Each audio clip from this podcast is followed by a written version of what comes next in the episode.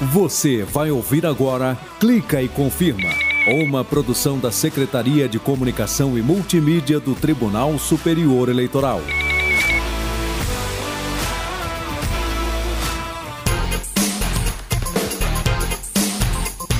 Beleza, galera? Eu sou o Fábio Ruas e tô chegando com Clica e Confirma, o programa que traz a justiça eleitoral brasileira para mais perto de você. Ah, vamos nessa! Clica e confirma. No programa de hoje, vamos falar da transparência no processo eleitoral. É que o TSE aproveitou 70% das sugestões da Comissão de Transparência das Eleições. E quem vai falar com a gente sobre esse assunto é a doutora Clara Mota, juiz auxiliar da presidência do TSE. Também vamos falar sobre o Dia Nacional da Consciência do Primeiro Voto. E ainda, saiba o que é certidão circunstanciada da Justiça Eleitoral. Confira a partir de agora aqui no Clique Confirma. Clica e confirma. Entrevista. Galera, a Justiça Eleitoral segue sempre trabalhando pela transparência das eleições e é por isso que foi criada a Comissão de Transparência das Eleições, que ganhou a sigla CTE. Essa comissão apresentou 44 sugestões de melhorias do processo eleitoral e 32 foram atendidas. Das 12 propostas que não foram atendidas, 11 eram sobre datas passadas do calendário eleitoral e uma contrariava a Lei Geral de Proteção de Dados Pessoais, a LGPD. O presidente do TSE, ministro Edson Fachin, falou sobre isso em sessão plenária. Vamos ouvir. Demonstra o esforço intenso desse tribunal para aprimorar cada vez mais o processo eleitoral e a assim denominada responsividade em relação às contribuições recebidas. E para a justiça eleitoral, sempre neutra em relação às disputas e interesses políticos partidários, cumpre seguir trabalhando de maneira séria e profissional para entregar a todos eleições limpas, seguras e em paz. E para falar sobre essas contribuições, eu chamo agora a juíza Clara Mota, ela que é juíza auxiliar da presidência do TSE. Seja bem-vinda ao Clique Confirma, doutora Clara. É, olá, Fábio. Muito bom poder conversar com você e falar um pouquinho sobre a transparência eleitoral. Doutora Clara, o que, que o TSE fez e continua fazendo pela transparência do processo eleitoral? Bom, o Tribunal Superior Eleitoral ele tem se dedicado muito firmemente a ampliar a transparência do nosso processo de votação da, e de todos os seus processos de trabalho. É, em primeiro lugar, o tribunal criou dois fóruns, a Comissão de Transparência das Eleições e o Observatório de Transparência das Eleições. Esses dois fóruns tiveram a sua composição ampliada, eles congregam entidades da sociedade civil, órgãos públicos, representantes do Congresso Nacional e eles têm proposto medidas, eles têm acompanhado o que é esse aprofundamento da transparência do nosso processo eleitoral brasileiro. E quais as medidas concretas dentro desse tema da transparência? É, diversas medidas concretas elas têm sido adotadas. É, é, é bom a gente dizer que o Brasil ele possui eleições íntegras é, confiáveis, auditáveis, realizáveis pelo Sistema Eletrônico de Votação há 26 anos. Mas o TSL não tem ficado parado, né? ele tem é, ampliado as medidas de aproximação do tribunal para com a população, de educação permanente em relação à democracia e ao nosso sistema de votação. Algumas dessas medidas mais concretas, por exemplo, é, é a antecipação da inspeção dos códigos-fonte, né, dos códigos de programação da urna eletrônica e do processo eleitoral, que podem ser examinados nas dependências do TSE agora por muito mais tempo por todas as entidades fiscalizadoras que tenham a intenção de fazer isso. Bacana. O tribunal ele também tem aperfeiçoado o seu teste público de segurança, também de todo o aparato de tecnologia da informação que é utilizado. Esse teste aberto, nele se engajam as entidades fiscalizadoras, pessoas convidadas. É um evento público da maior importância e acabou de acontecer em maio desse ano, a confirmação desse teste, quer dizer, as respostas apresentadas pelo TSE aos estudos e às análises dos examinadores, e o teste foi um sucesso. Bom, a gente tem também o teste de integridade das urnas eletrônicas, que também foi aumentado. Nós sextuplicamos é, por parte do Tribunal Superior Eleitoral esse teste de integridade que será realizado é, durante a votação. Algumas urnas serão destacadas para terem a sua conformidade analisada.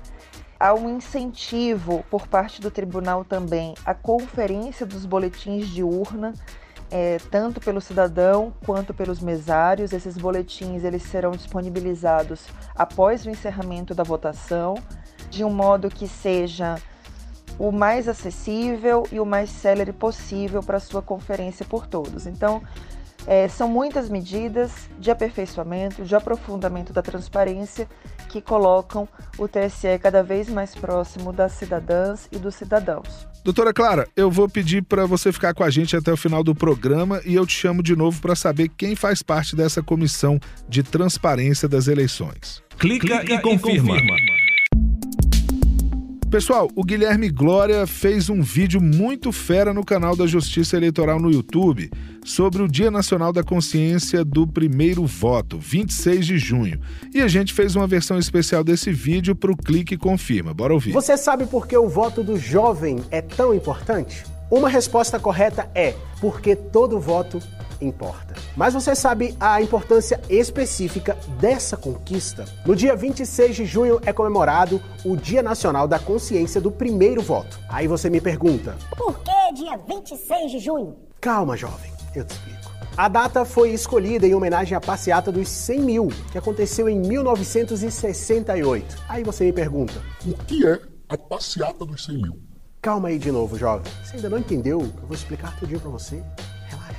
A passeata dos 100 mil foi uma manifestação em defesa da democracia e levou milhares de pessoas para as ruas. Por isso, passeata dos 100 mil. E o que essa multidão queria? Acesso a mais direitos. No meio daquela galera tinham muitos jovens que, por exemplo, não tinham direito a votar. E que bom que a gente pode dizer no passado, né? É até estranho o jovem não ter direito a votar, porque a gente sabe que hoje em dia não é assim. Mas calma, a parada não aconteceu do dia pra noite, logo depois da passeata não, tá? Vamos com calma que a gente vai chegar lá. Demorou para esse direito ser conquistado, aproximadamente duas décadas. Tem pão, né? O então deputado federal Hermes Zanetti, do Rio Grande do Sul, foi quem tomou a iniciativa de incluir o pessoal mais novinho no eleitorado brasileiro.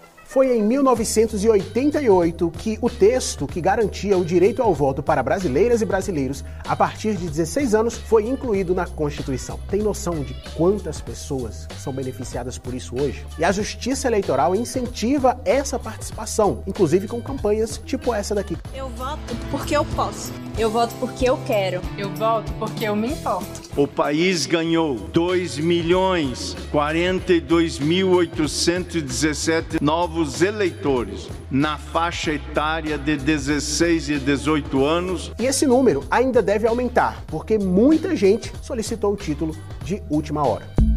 Esse Guilherme é fera mesmo, ficou muito doido esse vídeo. Ô louco meu! E quem quiser conferir esse e outros vídeos é só entrar no canal da Justiça Eleitoral no YouTube. Bom demais, show! Ah, lembrando que você também pode conferir outros vídeos da Justiça Eleitoral no TikTok e no Quai, vale a pena conferir. Justiça Eleitoral mora ao lado. Sou mesária desde que me conheço por eleitora. Esse é o relato da mesária Magali Argenton, de São Jerônimo, no Rio Grande do Sul. Vamos ouvir. Sou mesária desde que eu me conheço por eleitora. Eu tenho várias pessoas muito idosas, muitos analfabetos ainda. É tão legal poder auxiliar eles nisso. E é muito legal quando eles saem da mesa da, da cabine eles olham assim: deu certo eles me encontram na rua e perguntam: o lugar de votação é o mesmo? A gente se vê domingo, né? Dá para levar colinha? Tá, tu já é prata da casa, né? O dia de eleição é o maior momento que a gente pode dizer que vive em sociedade. Você conhece alguma mesária ou algum mesário? Quem sabe um deles não aparece por aqui. Todos os mesários que a gente já entrevistou estão no canal da Justiça Eleitoral no YouTube. Confere lá. E se você quiser se candidatar para ser mesário ou mesário voluntário, é só entrar no site tse.jus.br, que tem todas as informações lá. Ah, as convocações começam no dia 5 de julho. Clica e confirma. Conheça as regras. O cadastro eleitoral está fechado por conta das eleições, mas você sabia que quem precisa regularizar passaporte, CPF, diploma, fazer matrícula em universidade, entre tantos outros serviços, pode pedir uma certidão circunstanciada? Como é que é isso? Isso mesmo que você ouviu: certidão circunstanciada é só pedir nos cartórios eleitorais. Ela fica valendo até a reabertura do cadastro eleitoral. Mas se tiver que pagar multa, não vai achando que você se livrou, não. Tem que pagar sim. A multa é de R$ 3,51. Ah, bom, então assim sim. Para tirar a certidão é simples, basta entrar em contato com o cartório eleitoral da sua cidade por e-mail ou pelo WhatsApp.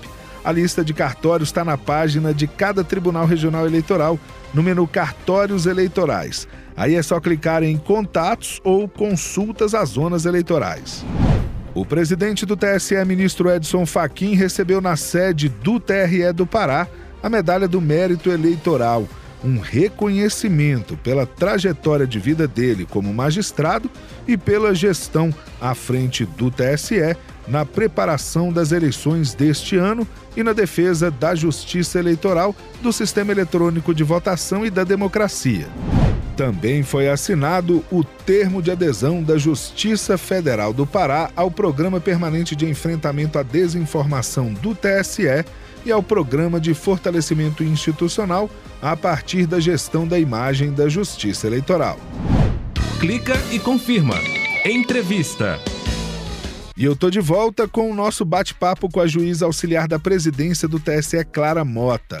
A gente está conversando sobre as ações de transparência do TSE. Então, doutora Clara, quem é que faz parte da CTE? Bom, essa comissão de transparência das eleições, ela foi instituída em setembro do ano passado. Hoje, ela é composta por duas senadoras, a senadora Elisiane Gama, representante do Congresso Nacional, a senadora Cátia Abreu, que figura como representante do Senado Federal. Está na CTE também uma deputada, que é a deputada federal Margarete Coelho. Ela representa a Câmara dos Deputados. Figura lá o ministro Benjamin Zimler como representante do TCU.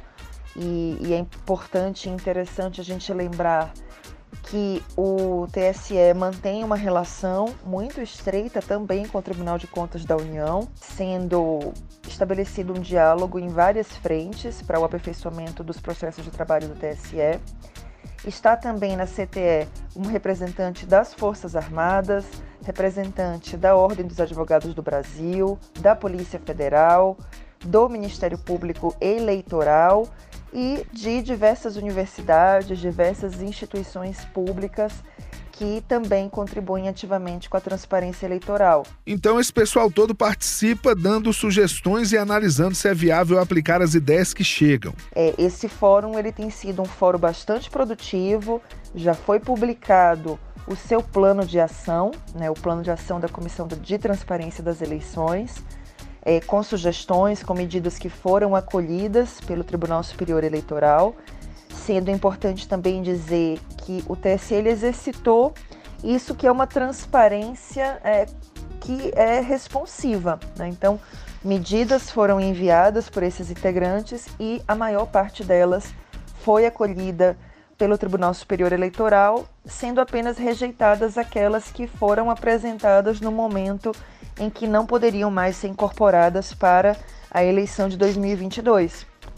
Mas todas aquelas que puderam ser incorporadas é, pelo TSE, elas foram. E o diálogo, a troca de ideias e experiências continua, né, doutora Clara? É certo que esse fórum e essas palavras já foram proferidas pelo ministro Luiz Edson Fachin esse diálogo ele continua, né? O tribunal ele permanece aberto a sugestões, ele permanece aberto a essa conversa com a sociedade civil, ele, ele é poroso para todas essas contribuições e elas certamente seguirão chegando e seguirão sendo analisadas para aplicação em futuros pleitos. E uma das inovações é o boletim de urna na mão, mas isso é um assunto para o próximo programa. A gente conversou agora com a juíza auxiliar da presidência do TSE, Clara Mota, que vai voltar no próximo Clica e Confirma para continuar esse bate-papo com a gente. Clica e confirma.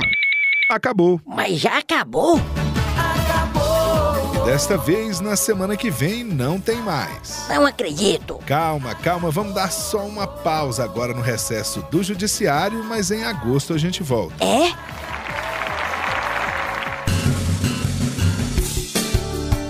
Você acabou de ouvir o Clica e Confirma, o programa que traz a justiça eleitoral brasileira para mais perto, bem pertinho de você.